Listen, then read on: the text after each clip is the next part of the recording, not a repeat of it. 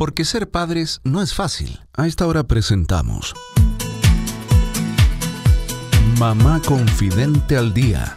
Los padres, madres, cuidadores y futuros padres nos reuniremos cada día con la coach educativa Cindy Arzani Jorquera, quien nos acompañará con información actualizada para que seamos nuestra mejor versión. Bienvenidos. Hola queridos amigos de Mamá Confidente al Día. Bienvenidos a todos los padres, madres, cuidadores y futuros padres que se están conectando en este minuto al programa y que se han encontrado con nosotros.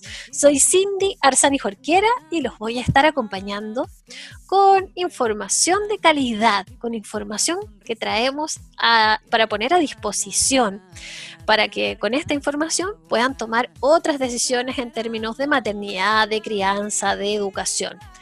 Eh, sabemos que ser padre no es fácil, pero aquí en Mamá Confidente estamos convencidos de que juntos podemos aprender. Solo necesitamos a veces tener eh, justamente este conocimiento. Así que sean todas y todos muy bienvenidos. El día de hoy nos encontramos con la consultora internacional de lactancia materna y además nutricionista Paula Campos Galvez, quien además es la fundadora de Lactancia Feliz. Eh, si ustedes la buscan en sus redes sociales, se van a dar cuenta que siempre, cada día, está compartiendo información sobre lactancia materna eh, y además está realizando asesorías a todas las mamás que lo van necesitando. Así que bueno, Paulita, ¿cómo estás? Bien, contenta aquí de estar en este programa que aporta tanto y que ayuda a tantas mujeres en este contexto de, pandemia, ¿cierto? Que es tan importante que estemos apoyados como comunidad, como personas aportando un granito de arena a todas las personas que estén pasando por momentos difíciles y que esta información que vamos a hablar hoy día les va a generar eh, una ayuda bien importante. Así es, Paula. Muchas gracias también para nosotros. Es una alegría poder contar contigo. Ya llevamos, yo diría, un año juntas, donde tú semana a semana eh, nos traes esta información de fuente, de primera fuente, diría yo, porque la Paula, si, si conozco a alguien matea, es la Paula, que anda ahí con su estudio, con sus libros, eh, siempre actualizándose en estas temáticas. Y bueno, tal como tú decías, la información de hoy día probablemente nos pueda servir a mucha gente porque yo diría que es una de las grandes dudas que tenemos las mamás y sobre todo las mamás que están... Eh, están amamantando a sus hijos. Y nos referimos al reflujo. En el fondo, ¿qué hacemos con un bebé que es amamantado y que tiene reflujo? Y yo creo que es tan básico como partir preguntándote, Paula, pero ¿Qué es el reflujo? ¿Cómo nos damos cuenta si realmente tiene reflujo? Yo me acuerdo que mis niñas vomitaban harto. No sé si era reflujo o no, pero de hecho tenía unos pañitos especiales, yo le llamaba los vomitones, porque ellas eh, normalmente después de tomar, ¿cierto? Expulsaban. Pero ¿en qué minutos realmente reflujo? Mira, el reflujo es una condición que es bien frecuente en la edad pediátrica, sobre todo en la etapa del lactante. ¿Ya? Y donde más tú lo vas a ver es en los primeros seis meses. Ya a partir del, en, en, los casos como bien severos, vamos a tener niños que van a llegar, pueden llegar hasta el año de vida y otro porcentaje más chiquitito puede continuar con esto en, durante el resto de su vida y tener momentos de harta actividad y de poca actividad. Pero el, una de las eh, motivo de consulta más frecuente en pediatría, o sea, más del 50% de las mamás te van a preguntar, oye, mi hijo devuelve leche o mi hijo tiene reflujo. Y bueno, es que en, en, palabras como más, un poquito más técnicas, es el paso del contenido o de lo que nosotros comemos del estómago, se devuelve hacia el esófago y después sale por la boca. Hay algunos casos en que eh, existe un reflujo donde nosotros vamos a tener salida del contenido por la boca y en otros que el contenido va a llegar hasta, hasta arriba y después se va a devolver, que este es un reflujo que es silencioso o silente que no se nota. Y bueno, eso pasa porque los bebés tienen una inmadurez en un cierre que hay entre el esófago y el estómago, ahí hay un esfínter que es un anillo que se cierra que ese cierre está flojo o inmaduro y eso es un proceso eh, natural en los lactantes. Y el reflujo van a haber niños que, que, ¿cómo lo voy a notar yo? Porque eh, bajo ciertas condiciones y sin tener de repente eh, el bebé sin movilizarlo mucho o sin que haga mucho esfuerzo, rápidamente va a devolver contenido de lo que ha comido. Generalmente se da post-toma, ¿ya? O sea, es bien, bien frecuente y eh, es normal que el niño tenga regurgitación o devuelva un poco de leche, eh, que puede ser leche cortada o leche fresca. Es normal que suceda en algún momento del día, pero lo característico del reflujo es la frecuencia. Entonces esta mamá que te va a decir, oye, tengo, le he cambiado 10 veces al día la, polera al bebé o, o, la ropa al bebé porque constantemente está devolviendo. Claro. Y existe un, eh, podríamos decir, un término que se llama el niño que es como vomitador feliz, por decirlo así. A ver, no, lo había escuchado. Claro, ese niño que, que tiene reflujo, pero un niño sanito, eh, alegre, crece súper bien. Y ese niño, uno lo que le va a dar a la mamá son como medidas más em, eh, simples, mecánicas, para corregir el tema y, no, se, no se hace mayores intervenciones ni se da eh, tratamiento farmacológico, pero en el caso que el niño tenga una molestia, que haya eh, mucha irritabilidad, que haya eh, problemas o falla en el crecimiento, donde el niño tenga una franca sintomatología que perjudica el estado de, de, ánimo, sobre todo del cuidador, de la mamá, ¿cierto? Que tiene este niño que está constantemente que se siente mal, Ahí obviamente hay que eh, trabajar y hay que eh, tiene que haber una evaluación pediátrica con el eso, médico. Eso te quería preguntar, Paula. ¿En el fondo lo diagnostica el, mismo médico, el pediatra? Sí, siempre, bueno, los diagnósticos de salud siempre los tiene que dar el médico, ¿ya? En el caso de los nutricionistas, nosotros tenemos permiso para hacer diagnósticos nutricionales sobre el estado nutricional, ya. Pero eh, todo lo que son condiciones clínicas o médicas, siempre los médicos son los que tienen que dar el diagnóstico. Ya. Y tienen que ver el grado de alteración. Y eso hay que hacer una buena anamnesia, una historia clínica, una exploración física, eh, a veces acompañarlo de algunos exámenes si es importante hacerlo. Antiguamente se practicaban mucho las pHimetría, un montón de, exámenes que se tomaban.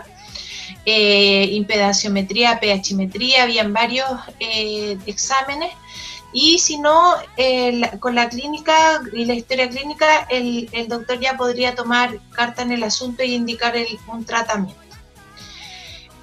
Volviendo al tema de los lactantes ahora que son amamantados, eh, bueno, aquí eh, nosotros vamos a tener, eh, como yo te decía, un reflujo que va a ser em, característico porque yo lo voy a mirar, lo voy a ver, voy a ver que el niño devuelve y, va a tener este reflujo que es silencioso, que es más difícil de ver.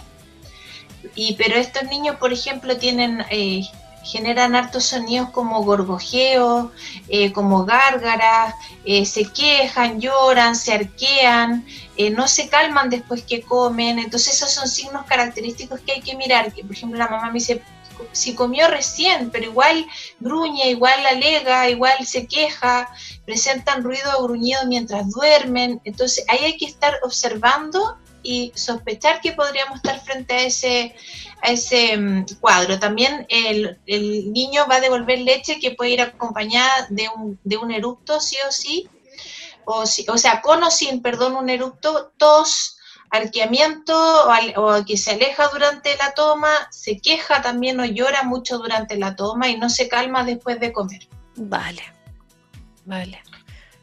En el fondo ahí la mamá tiene que poner mucho ojo y, si es posible entonces consultar para que le puedan indicar qué es lo que pueden hacer.